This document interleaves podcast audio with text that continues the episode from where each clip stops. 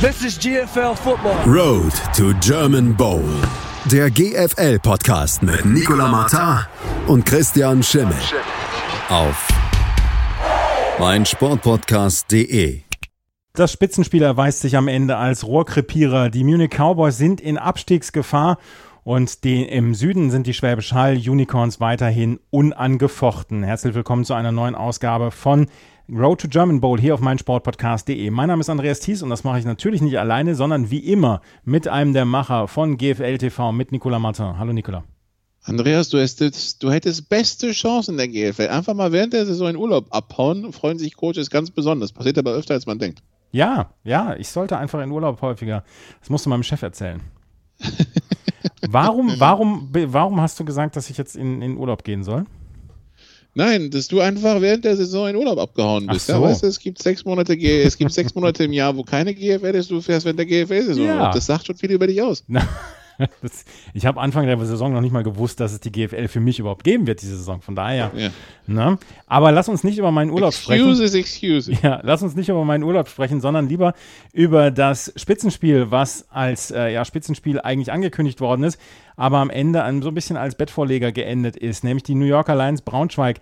Die haben in Hildesheim mit 37 zu 0 gewonnen und vor allen Dingen, das Ding war nach dem ersten Viertel aber mal sowas von entschieden. 23 zu 0 hieß es nach dem ersten Viertel für die Braunschweiger, die jetzt mal ähm, der gesamten Norddivision gezeigt haben, wo der Bartel den Most wegholt.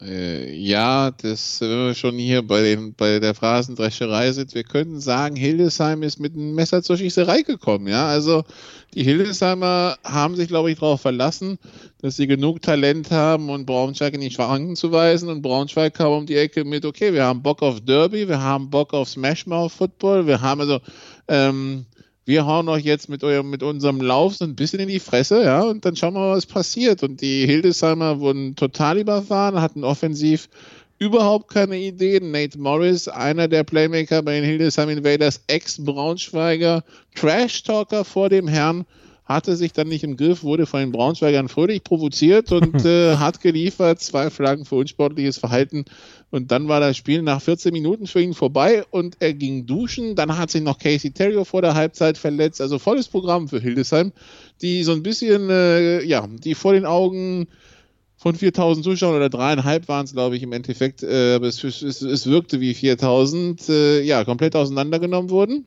Ähm, das ganze Konstrukt, äh, ja, wirkte ungecoacht und äh, also äh, es, es war erschreckend anzusehen, was da passiert ist. Äh, wie gesagt, so die, die den Derby-Modus so gar nicht angenommen und irgendwie gedacht, das wuppt man schon. Wie man ja schon die Rückrunde irgendwie wuppt und äh, ja, jetzt ist man halt mit Anlauf in die Wand gelaufen und äh, das hat jetzt etwas wehgetan. Morris mindestens ein Spiel gesperrt. Äh, Casey Terry muss mal gucken, was er hat lief nach dem Spiel mit einem äh, dicken Eispack auf dem Fuß rum, also nicht am Knöchel, sondern äh, eher Mittelfuß. Ähm, mal schauen, wie schwer das ist. Und äh, nächste Woche geht es nach Köln für die Hildesheimer und in zwei Wochen dann nach Dresden. Und äh, da geht es dann darum, das Heimspiel in den Playoffs nicht zu verspielen. Das die gute Nachricht ist, Dresden hat offensiv gegen Braunschweig genauso desolat ausgesehen. Das heißt, das wird erstmal nichts heißen. Nur, ähm, ja, also jetzt ist halt die große Frage, wie reagiert Hildesheim darauf, dass sie wirklich einmal komplett, also nach Strich und Faden auseinandergenommen wurden. Ja, also das war wirklich äh, genommen, äh, filetiert, abgepackt und nach Haus geschickt, so quasi. Das war schon ganz böse anzuschauen. Aber wie kann das sein? Ich meine, das ist ein Derby. Du hast es gesagt, Hildesheim zu Hause gegen die New Yorker Lions Braunschweig. Die Hildesheimer nur zwei Punkte dahinter. Und wie kann das sein, dass man dann so, ja, sich so eine Leistung abkneift? Das, das, das geht in meinen Kopf nicht rein. Weil man das Hinspiel mit vier eigenen Turnovern und einem gesicherten Onside-Kick des Gegners, also, also das heißt fünf verlorene Ballverluste mit nur sieben verloren hat und sich wahrscheinlich dachte, ja, läuft ja. Also das ist jetzt meine Vermutung, ja. Mhm. Ähm, die ganze Rückrunde sagen wir ja bei Hildesheim schon, das passt nicht von der Einstellung her. Ja, das ist Larifari, das ist überheblich, das sind viel zu viele Strafen, das ist viel zu unkonzentriert. Gegen Köln reicht's, Ge nee, nicht gegen Köln, gegen wen haben sie gespielt? Gegen Kiel reicht, so stimmt's, gegen die Rebels hat's gereicht, gerade so, dass er beinahe in die Binsen gegangen, ja. Ähm, und die Frage, die man sich stellen konnte, ist halt bei Hildesheim schon das ganze Jahr, reicht das für mehr, ja? Und nach dem Spiel zu Hause gegen Dresden, nach dem Spiel gegen die Rebels, nach dem Spiel auch in Braunschweig konnte man sagen, vielleicht. Nach dem Spiel jetzt am Wochenende muss man sagen, nö. Also, ähm, wie gesagt, also das, das Problem ist halt, ähm, wenn wir quasi in der GFL gefragt werden von anderen Teams, gerade im Süden, ja, sag mal, Hildesheim, was ist denn das? Dann äh, ist meine Antwort immer, von außen wirkt das immer wie ähm, LeBron in äh, Cleveland oder in LA. Ja, das sind die Buddies, die kommen. Ein Basketballteam ein bisschen kleiner ist, das heißt, wenn du da irgendwie fünf Tiefen hast, kriegst du das wahrscheinlich eher auf dem Platz geregelt als ein Footballteam, wo es da doch ein paar mehr Leute sind. Und äh, bisher hat das mit dem Talent funktioniert. Allerdings ähm, anscheinend nur bis zu einem gewissen Grad. Und äh, jetzt muss sich halt der Coaching-Staff massiv was einfallen lassen, um das, was da über die letzten Wochen komplett schleifen gelassen wurde, jetzt wieder quasi einzufangen, die Waggons wieder richtig zu sortieren, ja. Also die Wagenreihung bei den Invaders ist gerade nicht nur umgekehrt, sondern da fehlen auch fünf oder sechs in der Mitte. Das ist, das, das, das war erschreckend anzuschauen. Und das ist ein Riesenschlag ins Kontor für Hildesheim. Und das, aber auf der anderen Seite, vielleicht ist es noch so ein kleiner Weckruf, hey, das Talent ist zwar gut, aber irgendwie müssen wir das ein bisschen ähm, besser einrahmen. Also vielleicht muss man dann für 2020 überlegen, ob sich da im Coaching-Staff was tun muss. Die Hildesheim Invaders, wie gesagt, mit einer wirklich schwachen Leistung und die New Yorker Lions Braunschweig zeigen allen die lange Nase. Und das Rennen um Platz 1 ist entschieden, oder? Naja, Düsseldorf könnte noch zweimal die Line schlagen, dann wird es nochmal knapp, wenn Kiel auch noch gewinnt. Ja. ja dann, könnte, dann könnte Hildesheim das schaffen. Aber ganz realistisch ist, äh, werden die Lions nächste Woche gegen Düsseldorf Nordmeister. Also ja. wenn das nicht passiert, weiß ich auch nicht. Also dann, äh, also wenn, also jetzt, wenn man, wenn mal, wenn Braunschweig die, die Hildesheimer paniert und dann gegen Düsseldorf verliert, nee. Nee, das kann ich mir dann auch beim besten Willen nicht vorstellen. Ähm, die Hildesheim Invaders verlieren auf jeden Fall dieses, ja, von vielen dann auch mit Freude erwartete Spiel mit 0 zu 37 und sind jetzt ganz klar in die Schranken gewiesen worden von den Braunschweigern. Ähm, wir können über die anderen Spiele der Norddivision noch sprechen, weil die Düsseldorf Panther, wir haben sie eben angesprochen, haben auch gespielt. Gegen die Potsdam Royals haben sie sich ja, teuer verkauft, möchte man sagen. 10 zu 17, aber es ändert natürlich nichts daran, dass sie jetzt abgeschlagen natürlich nach wie vor letzter sind und ähm, sich jetzt eigentlich auf die, äh, auf die Relegation vorbereiten können. Ja, wobei, also teuer verkauft muss man mal gucken. Also, ähm, also insgesamt haben die, die, die Düsseldorfer 148 Yards an Offense produziert. Die amerikanische Quarterback Trevor Vasey 10 von 33 für 165 Yards, ein Touchdown, eine Interception. Äh, auf der anderen Seite bei den Royals ist Kennedy Adams gelaufen, bis der Arzt kommt für 163 Yards und zwei Touchdowns, was auch daran liegt, dass erstmal Paul Zimmermann wieder angefangen als Quarterback, der das halt bei den Adern der Jugend gespielt hat, aber eigentlich als Receiver gekommen ist. Ähm, der hat sich dann wohl während des Spiels noch am Knie verletzt, deshalb musste Timothy Knüttel dann ran. Äh, Timothy Knüttel, die, die Passbilanz ist dann zwei von vier für sieben Yards. Nur, dass wir mal darüber geredet haben, was der Gegner so war, ja, bei den Düsseldorfern. Und ähm, also die, die, die, die, die Potsdamer haben dann äh, fünf Pässe vervollständigt von acht Versuchen für 38 Yards. Das heißt im Grunde genommen, die Potsdamer konnten nur laufen und die Düsseldorfer konnten es nicht stoppen. Mhm. Was übrigens ein schlechtes Zeichen für die Relegation ist, weil der im Zorn ja so gut laufen kann. Und am Ende lagen wohl, also die Düsseldorfer hatten wohl ein paar Versuche, irgendwie so Erster und Goal an, an der Potsdamer, innerhalb der Potsdamer 10, haben es nicht geschafft. Was sie geschafft haben, ist zum Beispiel, dass sich ihr amerikanischer O-Liner hat ejecten lassen für irgendwie auch unsportliches Verhalten. Das heißt, ja, die Düsseldorfer haben eh schon Probleme in der O-Line. Jetzt spielen sie gegen Braunschweig nächste Woche. Der einzige Ami-O-Liner, den sie haben, der ist dann halt raus. Gut. Wird immens helfen. Äh, ja, also ähm, für Düsseldorf muss man sagen, ja, der, der Weg führt in die Relegation. Und äh, die wird schwer genug, weil wie gesagt, wenn sie den Lauf nicht verteidigen können, dann haben sie gegen Elmshorn ein kleines Problem.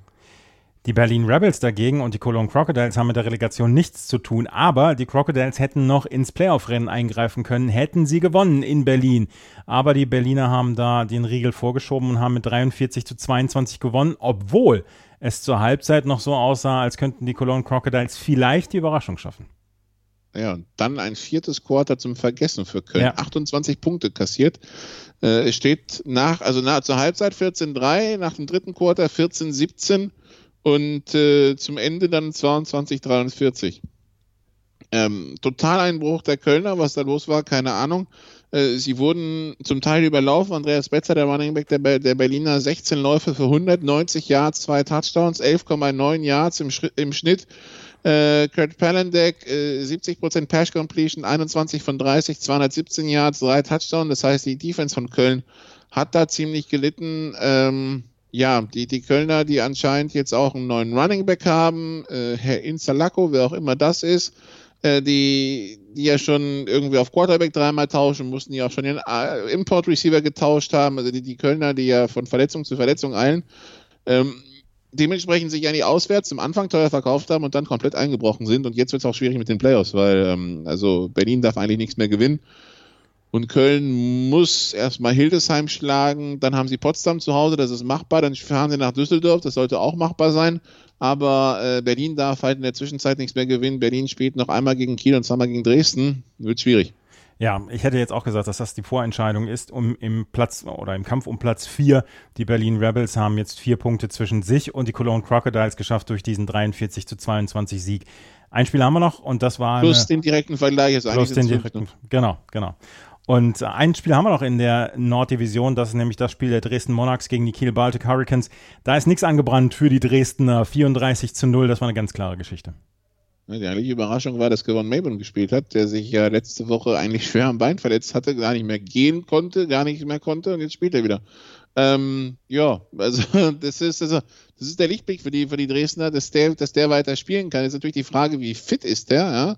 Also wie viele Schläge aufs Bein kann der noch bekommen, ohne dass das Bein irgendwann sagt, so ja, nö, jetzt nicht mehr.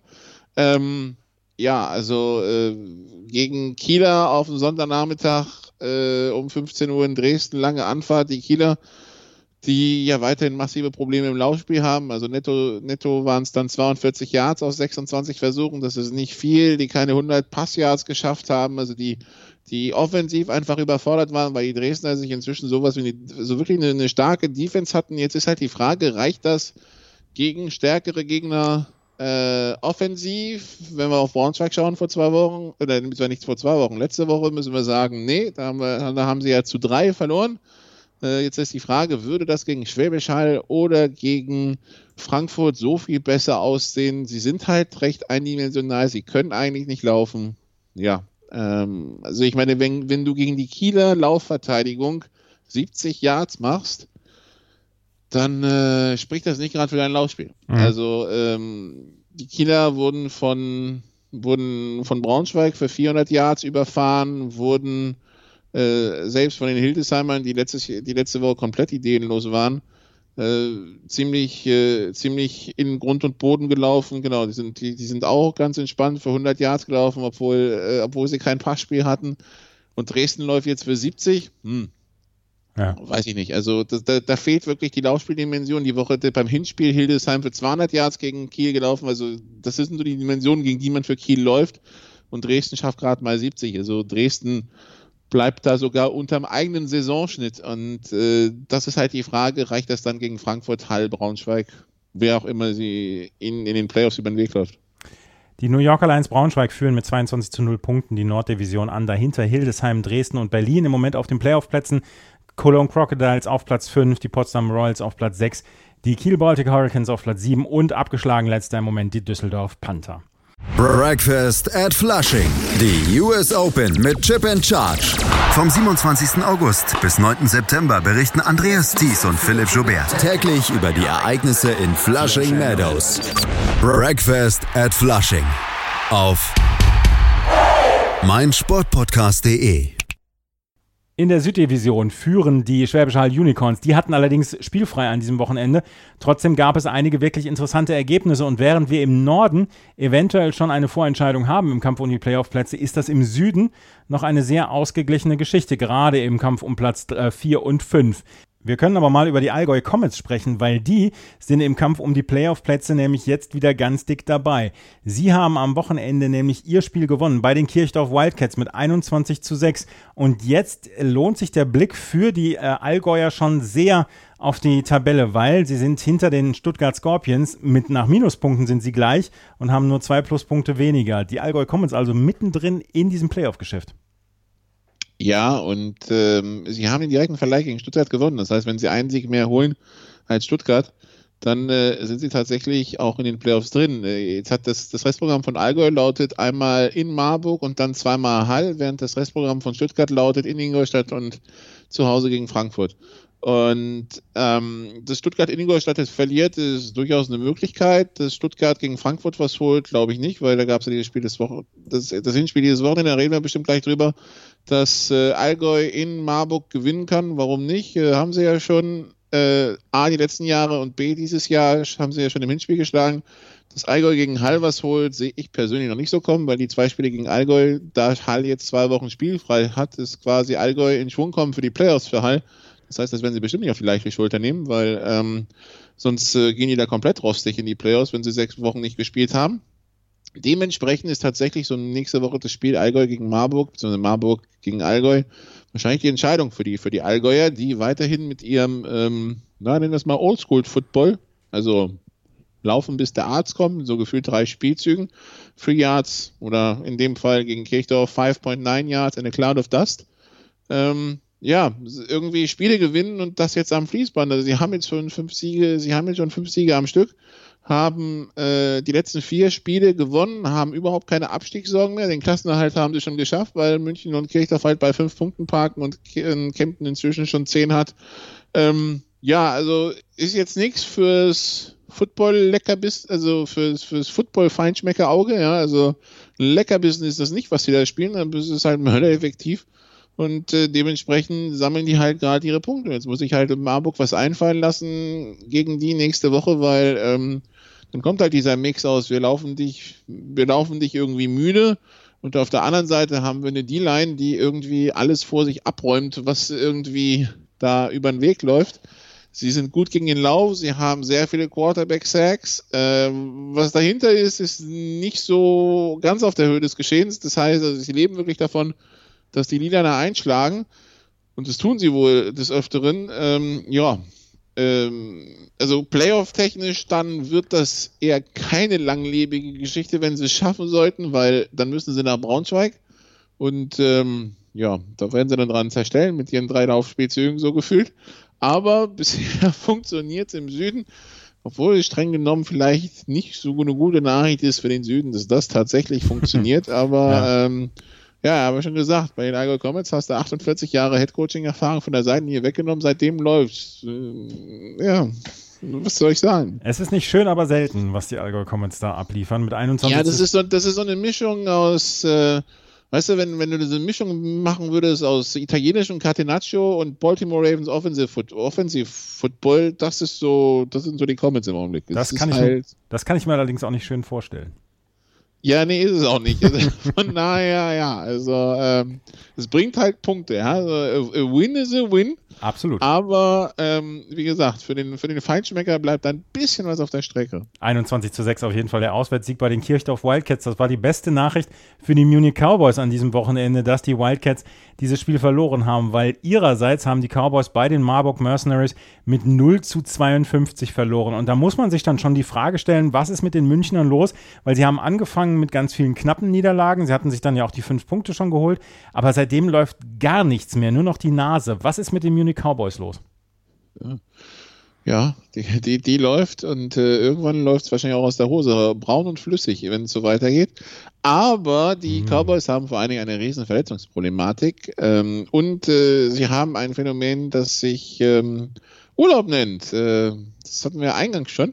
Ähm, in, in Süddeutschland, für die, die es vielleicht nicht wissen, äh, Bayern und äh, Baden-Württemberg haben sich aus dieser Rotation rausgenommen. Das heißt, im Süden Deutschlands hat man immer von Anfang August bis Mitte September Ferien und dementsprechend ist da so ein bisschen die Periode, wo es für, für Münchner und Co. ein bisschen schwierig wird. Und äh, tatsächlich ist es so, dass ähm, ja, ein paar Spieler fehlen, weil sie einfach im Urlaub sind. Ein paar Spieler, einer, Manuel Engelmann, der Backup-Quarterback fehlte zum Beispiel aus beruflichen Gründen. Also haben sie den dritten Quarterback gespielt, weil Blake Bowles hat einen gebrochenen Finger, Schrägstrich, eine gebrochene Kapsel irgendwie im Finger in der Wurfhand und kann im Augenblick nicht spielen. Der wäre wohl für eine Relegation wieder fit. Vorher weiß man nicht so recht. Ähm, ja, Kai Silbermann fehlte, der beste Receiver, der, der beste deutsche Receiver bei den Cowboys. Ähm, der ist auf Hochzeitsreise. Ähm, kann man ja machen in der Saison. Der, äh, dann Jane Zachary, vielleicht einer der besten Receiver in der ganzen Liga und auf jeden Fall der beste Receiver der Münchner, hatte dann Rückenbeschwerden beim Aufwärmen, ist vorm Spiel ausgefallen, obwohl man sich Sachen überlegt hatte, wie man den besser in Szene setzen kann, auch wenn es paar Spiele nicht funktioniert. Ja, und äh, dann kommt halt eins zum anderen. Und dann bist du da unterwegs mit irgendwie deinem dritten Quarterback, mit einem zehn Spielern aus der zweiten Mannschaft, mit äh, ja, irgendwie einem Gegner, der noch ein bisschen Wut im Bauch hatte, weil er die Woche davor in Kempten verloren hatte und irgendwie so bei 21-0 und das war ja früh im ersten Quarter schon der Fall, haben die Münchner gesagt, okay, ähm, das wird nicht, hoch gewinnen wir das hier nicht mehr, ja, also ähm, Jetzt schauen wir mal, dass wir irgendwie durchkommen und also das war ziemlich unansehnlich, dieses 52-0. Die gute Nachricht ist, dass dann bei Marburg ein paar Backups spielen konnten, unter anderem Backup-Quarterback, der, der das auch gut gemacht hat, Dennis Siebert. Ähm, ja, äh, die Münchner, die jetzt wirklich, also die wirklich erleichtert sein müssen, dass, äh, dass Kirchdorf gegen, gegen Alba nichts geholt hat, weil jetzt hat Kirchdorf nämlich nur noch ein Spiel, das ist zu Hause gegen Frankfurt, das werden sie wahrscheinlich nicht gewinnen. Jetzt geht es also darum, für München einen Punkt gegen Ingolstadt geholt, gegen Ingolstädter, die ähm, sich ebenso wie die Allgäuer seit Mitte Juli gefangen haben, die offensiv jetzt ganz anders aussehen, die defensiv ähm, einen Schritt nach vorne gemacht haben das, und München und Ingolstadt, weil ganz viele Ingolstädter Ex-Münchner sind, ähm, da hat sich so eine kleine Hassliebe entwickelt. Also das ist so Braunschweig-Hildesheim Teil 2, ja. Das ähm, das wird ein Derby und das wird ähm, so, so eine schöne Rivalry, ja, also so, wer es früher kennt von Ohio State und Michigan, ja, wo bei, wo der eine Coach da bei, was weiß ich, die Punkteführung für zwei gegangen war und dann auf der PK gefragt wurde, why did you go for two? Und antwortete, because I couldn't go for three. ähm, das ist so das Level, auf das man sich, auf das man sich einstellen muss. Das heißt, sie werden sich nicht schenken und den einen Punkt, den muss München erstmal holen, den sehe ich noch nicht. Ja. Ja, und ansonsten geht es halt in die Relegation gegen höchstwahrscheinlich Ravensburg. Da wäre, wie gesagt, ein Brady Bowles wohl wieder verfügbar. Nur, es ist eine Relegation. Eine Relegation birgt immer ein gewisses Risiko, haben wir bei den San Hurricanes vor zwei Jahren gesehen. Kennen wir aus anderen Sportarten nur zu gut und du als HSV-Fan natürlich ganz besonders. Ich weiß, und, überhaupt nicht, ich weiß überhaupt nicht, was das soll, dieser Verweis auf den Fußball. Und äh, ja, äh, dementsprechend äh, die, die, die Münchner die diesen einen Punkt brauchen, aber die sich, den sie sich auch hart, hart, hart erarbeiten werden müssen. Die Munich Cowboys auf jeden Fall mit 0 zu 52 und jetzt gibt es nächste Woche das Spiel, ja, um ja, ein bisschen um, um Leben und Tod in der äh, Süddivision, nämlich die Ingolstadt Dukes gegen die Munich Cowboys am 24.08. um 18.30 Uhr.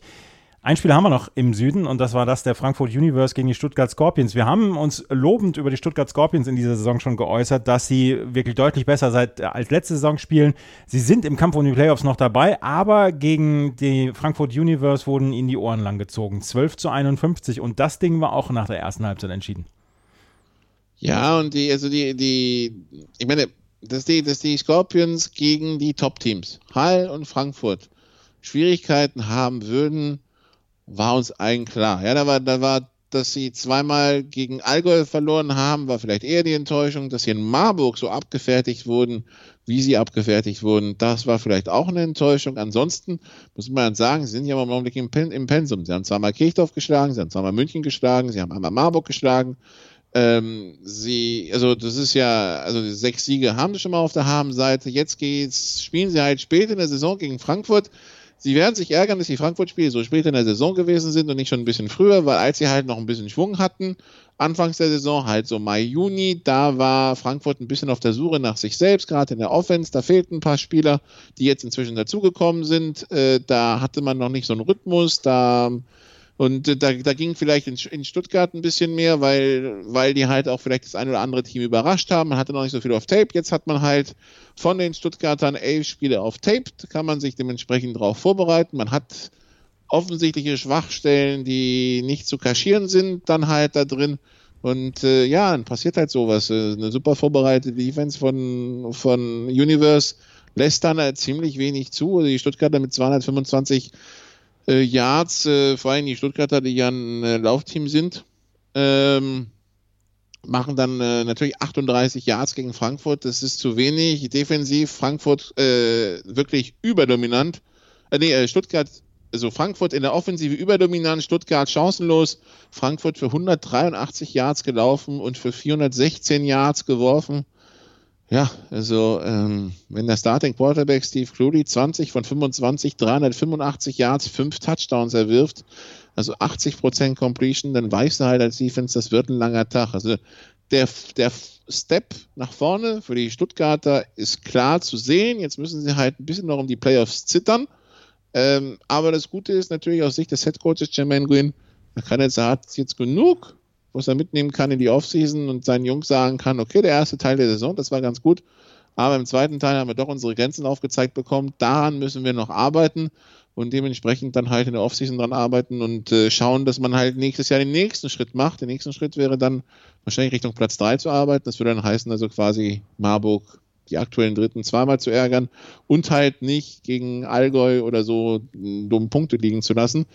Ähm, also mit Relegation haben die nichts mehr zu tun. Das ist eine ganz andere Situation als letztes Jahr. Sie können dann quasi ab Anfang September schon das Jahr in der GFL nächstes Jahr planen. Ja, das wird kein Stress, aber es ist halt noch genug zu tun für die Stuttgarter, um dahin wieder zurückzukommen, wo sie ja, vor ein paar Jahren schon waren. Ich meine, die waren 2007 Südmeister und im German Bowl. Ähm, ja, das, äh, da in die Richtung soll es ja irgendwann wieder gehen.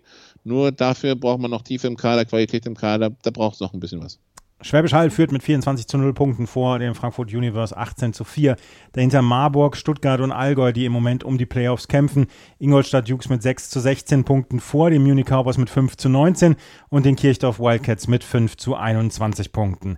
90 Minuten, zwei Teams, pure Emotion. Es geht wieder los. Die Fußball-Bundesliga auf meinsportpodcast.de. Abonniere jetzt deinen Bundesliga-Podcast und sei dabei im Bully Special. Weserfunk. Auf die Zirbelnuss. Füchsle Talk. BV Beben. Unter Flutlicht. Werkskantine am Wasserturm. Und viele mehr. Die Fußball-Bundesliga auf meinsportpodcast.de.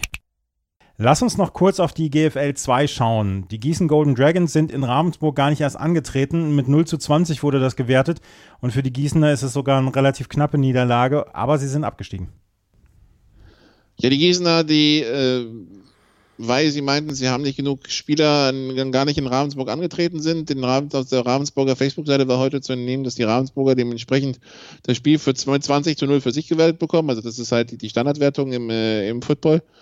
Ähm, und äh, Gießen wohl eine Geldstrafe bekommen hat. Äh, ich sehe immer Schwiegespalten, also ja, in unteren Ligen kann ich es dann verstehen, wenn sowas passiert. Äh, äh, da hast du eine ganz kleine Kader, aber in der Bundesliga wäre ich ja der Meinung, dass man immer antritt.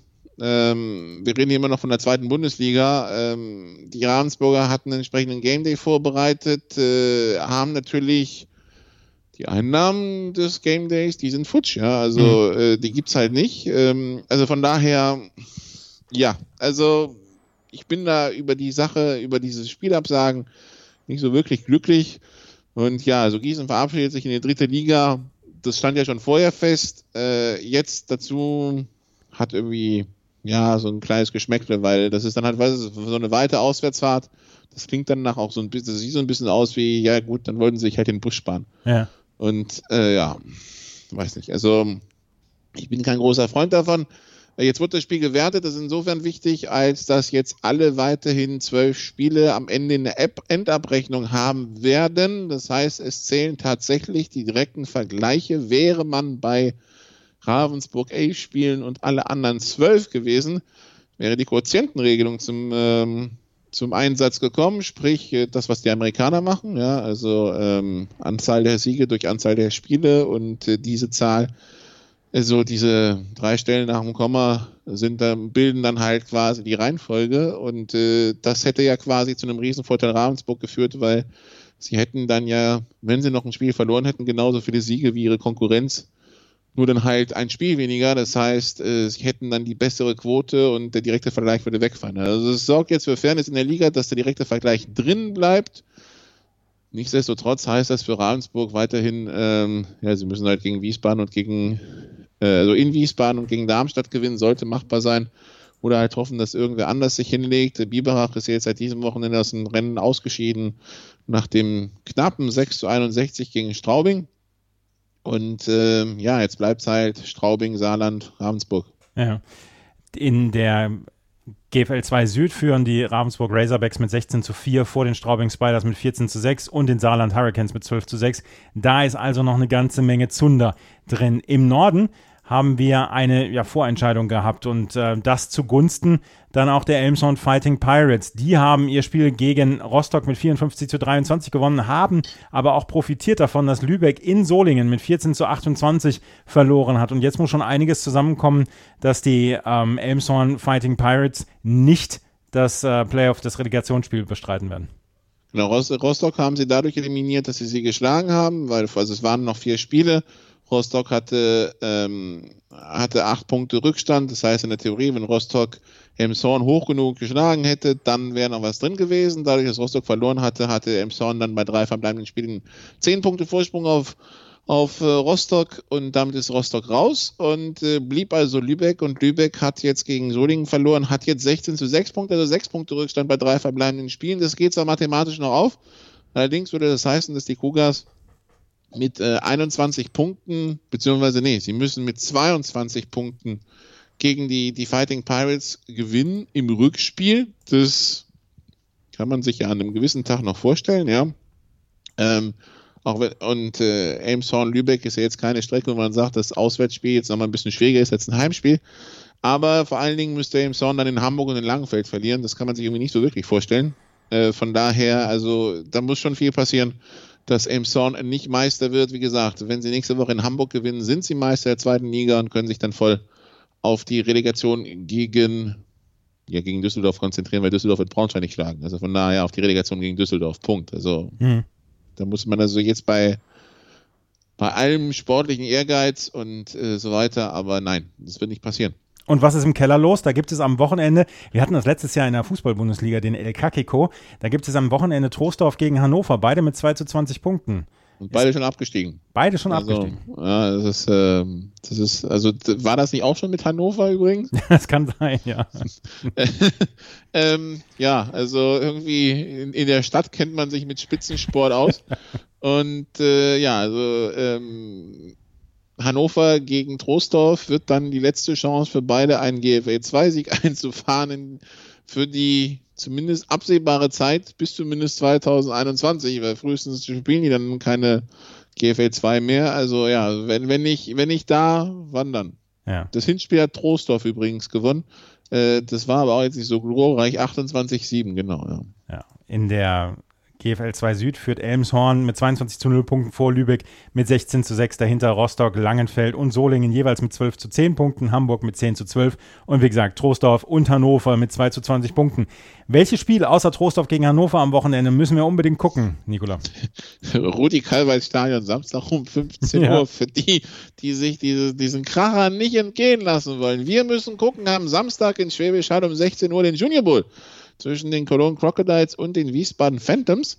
Ähm, Finale der U19 GFL, äh, das, äh, also Köln dürfte großer Favorit sein, weil Teams aus dem Westen generell als stark gelten, halt aufgrund des äh, doch etwas größeren Spielerpools da in NRW, dieses kleine Bundesland. Ne? Wir wissen ja, NRW etwas mehr knapp etwas mehr Bevölkerung als, als das Saarland, aber sie machen halt was draus.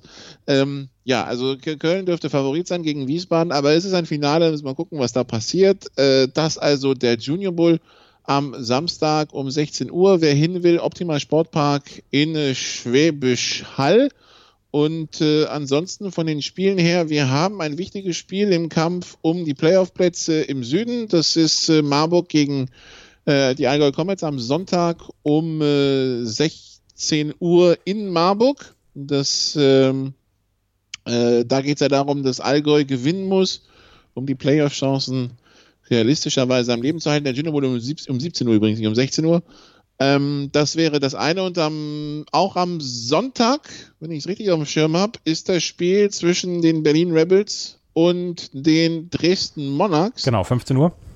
Die haben beide dieses Jahr noch nicht gegeneinander gespielt. Die sind beide auf Playoff-Plätzen.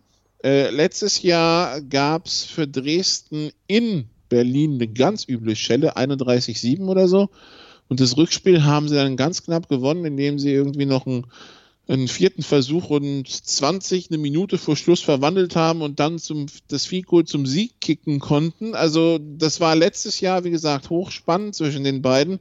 Und dieses Jahr ist es insofern relevant, dass beide ja noch um Playoff-Platzierungen kämpfen. Dresden würde natürlich am liebsten gewinnen, um die Woche drauf Hildesheim zu empfangen. Schlägt man die, ist man quasi auf dem Weg zum Heimspiel in den Playoffs. Legt man sich jetzt natürlich gegen die Rebels hin, ist fast schon egal, was nächste Woche gegen Hildesheim passiert. Also, das ist schon, das ist schon, hat eine gewisse Relevanz. Und am Sonntag um 15 Uhr ist dann plötzlich auch Spannung drin bei Köln gegen Hildesheim. Wie erholt sich Hildesheim von dieser, ja, von dieser Demontage gegen Braunschweig? Äh, kriegen sie es wieder zusammen? Wie geht Köln damit um, dass sie aus dem Playoff-Rennen wahrscheinlich raus sind? Und Lebenskampf äh, 20. am Samstag um 18.30 Uhr Ingolstadt gegen München. München bei Ingolstadt. Die erste Chance auf Punkte kommt am Samstag. Sonst müssen halt alles auf die Karte die Woche draufsetzen. Das wird schwer genug. Also es ist ordentlich was los in der GFL und der, in der, in der, ähm, wem das alles nicht gut genug ist, wir haben halt noch Hannover gegen Trostorf. Absolut. Und wir werden nächste Woche darüber sprechen, wieder in der neuen Ausgabe von Road to German Bowl. Ich, ich, ich erwarte auch, dass du hinfährst nach Hannover, Andreas. Natürlich. Natürlich. das war die neue Ausgabe von Road to German Bowl hier auf meinsportpodcast.de. Das war Nicolas Martin von GFL TV mit seinen Einschätzungen zu den Spielen vom letzten Wochenende. Danke, Nicolas. Gerne. This is GFL Football. Road to German Bowl. Der GFL Podcast mit Nicolas Martin und Christian Schimmel. Auf meinsportpodcast.de.